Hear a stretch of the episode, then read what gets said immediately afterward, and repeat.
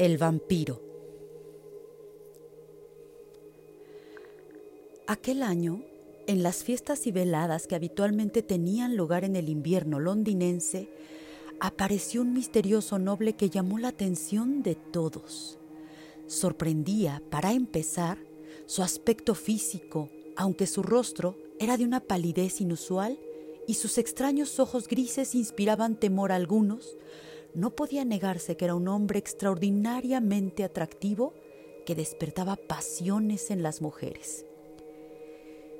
El joven Aubrey se sintió rápidamente interesado por aquel individuo de mirada penetrante, capaz de pasar horas ensimismado como perdido en sus propios y originales pensamientos. Los padres de Aubrey habían muerto cuando era un niño y desde entonces él y su hermana habían sido educados por tutores más atentos al cultivo de su imaginación que de su juicio. Pronto, Aubrey, dejándose llevar por su fantasía, convirtió a aquel hombre extraño en una especie de héroe de novela. Tanto lo admiraba que poco a poco se fue ganando su confianza. Un día, Aubrey mencionó a Lord Ruthven su intención de emprender un viaje por Europa y se sintió de lo más halagado cuando el noble y singular caballero se ofreció a acompañarlo. Al viajar y convivir con Lord Ruthven, Aubrey tuvo la oportunidad de observar de cerca su carácter y comportamiento. Descubrió entonces muchos detalles que le habían pasado inadvertidos y la mayoría de ellos no le gustaron. Se dio cuenta, por ejemplo, de que su compañero tenía la costumbre de ofrecer generosas limosnas a los vagabundos, pero nunca a aquellos condenados a la indigencia por culpa de alguna desgracia, sino siempre a los libertinos, que no mendigaban para aliviar sus necesidades, sino para hundirse aún más en sus excesos. Aubrey también advirtió que aquellas personas a las que Lord Ruthven ayudaba parecían atraer sobre sí alguna especie de maldición, pues invariablemente eran objeto de alguna desgracia. En la exaltada imaginación de Aubrey, todo aquello adquirió un carácter sobrenatural que lo inquietaba cada vez más. No le gustaba tampoco la inclinación que su amigo mostraba hacia la bebida y el juego, y mucho menos su intención de seducir a jóvenes inocentes. Hastiado de su comportamiento, un día dijo a su amigo que a partir de aquel momento se negaba a seguir el viaje en su compañía. Tras separarse de Lord Ruthven, Aubrey dirigió sus pasos hacia Grecia. Pronto fijó su residencia en Atenas en casa de un hombre griego, cuya hija era la joven más bella que Aubrey había visto jamás. Se llamaba Yante, y a menudo acompañaba a Aubrey en sus paseos por el bosque, cuando acudía a visitar los antiguos monumentos griegos. Era la inocencia de la muchacha lo que más cautivaba al joven Aubrey. Poco a poco comenzó a sentirse cada vez más apegado a ella y un día se dio cuenta de que la dulce Yanté había conquistado su corazón. No obstante, sabía que en Londres nadie aprobaría el matrimonio entre un inglés de clase alta y una campesina griega, y por eso un día se propuso realizar una excursión solitaria en busca de restos arqueológicos para tratar de distraer sus pensamientos de la joven. Cuando Yanté y sus familiares supieron el bosque que se proponía visitar a Aubrey, se mostraron horrorizados y le suplicaron que regresara antes de la caída del sol. Ese lugar es frecuentado de noche por vampiros, le aseguró el padre de Yanté. Los más terribles males recaen sobre aquel que osa cruzarse en su camino. Aubrey ya había oído a Yanté contar relatos acerca de vampiros. Sabía que esas criaturas eran una leyenda de la región y no les daba ningún crédito. Lo único que llamaba su atención era el hecho de que la descripción que Yanté hacía de esos seres coincidía extraordinariamente con la apariencia de Lord Ruthven. Dispuesto a no dejarse vencer por fantasías, Aurey partió de excursión. Cuando quiso volver, los truenos ya retumbaban sobre su cabeza. Aubrey descubrió una choza entre la maleza y al acercarse oyó los espantosos chillidos de una mujer. Abrió la puerta y en medio de la oscuridad distinguió una figura que huía mientras que otra permanecía tendida en el suelo. Avanzó hacia ella y en ese instante un rayo de luna entró a través de la ventana, iluminando el bello rostro de su amada, ahora sin vida. En la garganta tenía la marca del inconfundible mordisco de un vampiro y al lado un puñal de forma extraña. Tras la muerte de Yanté, Aubrey cayó enfermo y se vio obligado a guardar cama varios meses.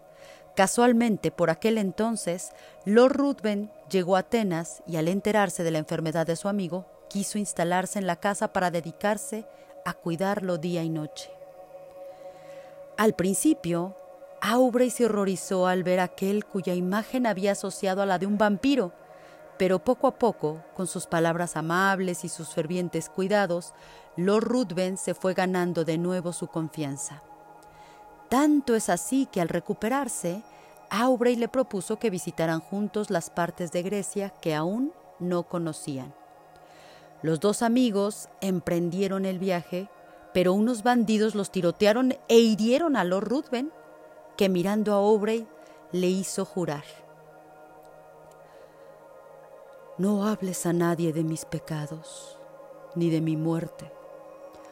Jura que no dirás que estoy muerto. Lo juro, dijo Aubrey desolado por la muerte de su amigo. Cansado de un país que le había deparado tantas desgracias, Aubrey resolvió regresar a Londres pero antes tuvo que revisar los objetos personales de su amigo. Un escalofrío lo recorrió al descubrir la funda de un puñal que encajaba exactamente con el arma homicida hallada al lado de su cuerpo de su amada Yanté. Aubrey regresó junto a su hermana a tiempo de celebrar con ella su primera aparición en los salones de Londres. Esta se llevó a cabo en el mismo lugar donde Aubrey viera por primera vez a Lord Ruthven. De pronto, el joven sintió que alguien lo cogía del brazo y le decía al oído, Recuerda tu juramento. Al volverse casi se desmaya al ver a Lord Ruthven de nuevo ante él. Mudo y paralizado contempló cómo éste se acercaba a su hermana y ambos conversaban animadamente hasta el fin de la fiesta. Al regresar a casa, Aubrey trató de hablar con su hermana, pero solo era capaz de formular frases sin sentido, mientras oía una voz que no cesaba de susurrarle. Recuerda tu juramento. Aubrey cayó enfermo durante meses y estuvo a punto de perder la cordura.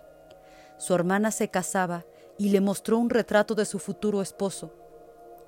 Aubrey creyó morir al ver el rostro del temido vampiro al que ahora ya no dudaba en dar ese nombre. En vano trató de que su hermana anulara la boda, pero aún faltaba un día para que venciera el plazo de su juramento, y por eso aún no podía explicarle que Lord Ruthven se había levantado de su tumba.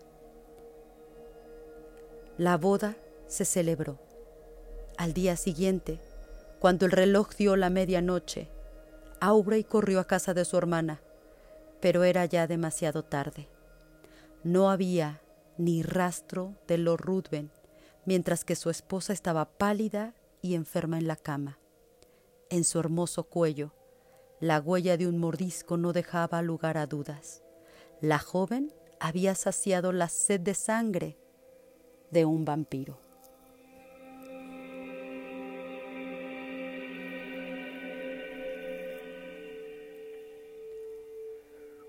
Una de las obras cumbre del género gótico y fuerte inspiración para la literatura de terror posterior, nació al lado de Frankenstein o el moderno Prometeo en una mítica noche en Suiza, a la orilla del lago de Ginebra, en la villa Diodati, cuando en una reunión de amigos, Lord Byron desafía al matrimonio Shelley y a Polidori a escribir una historia de terror, desafío con el que ni Byron ni Percy Shelley cumplen.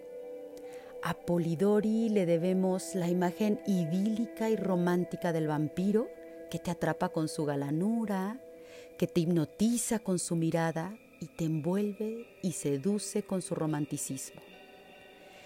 Espero que lo hayan disfrutado mucho en esta versión corta, pero no exenta de fascinación y misterio.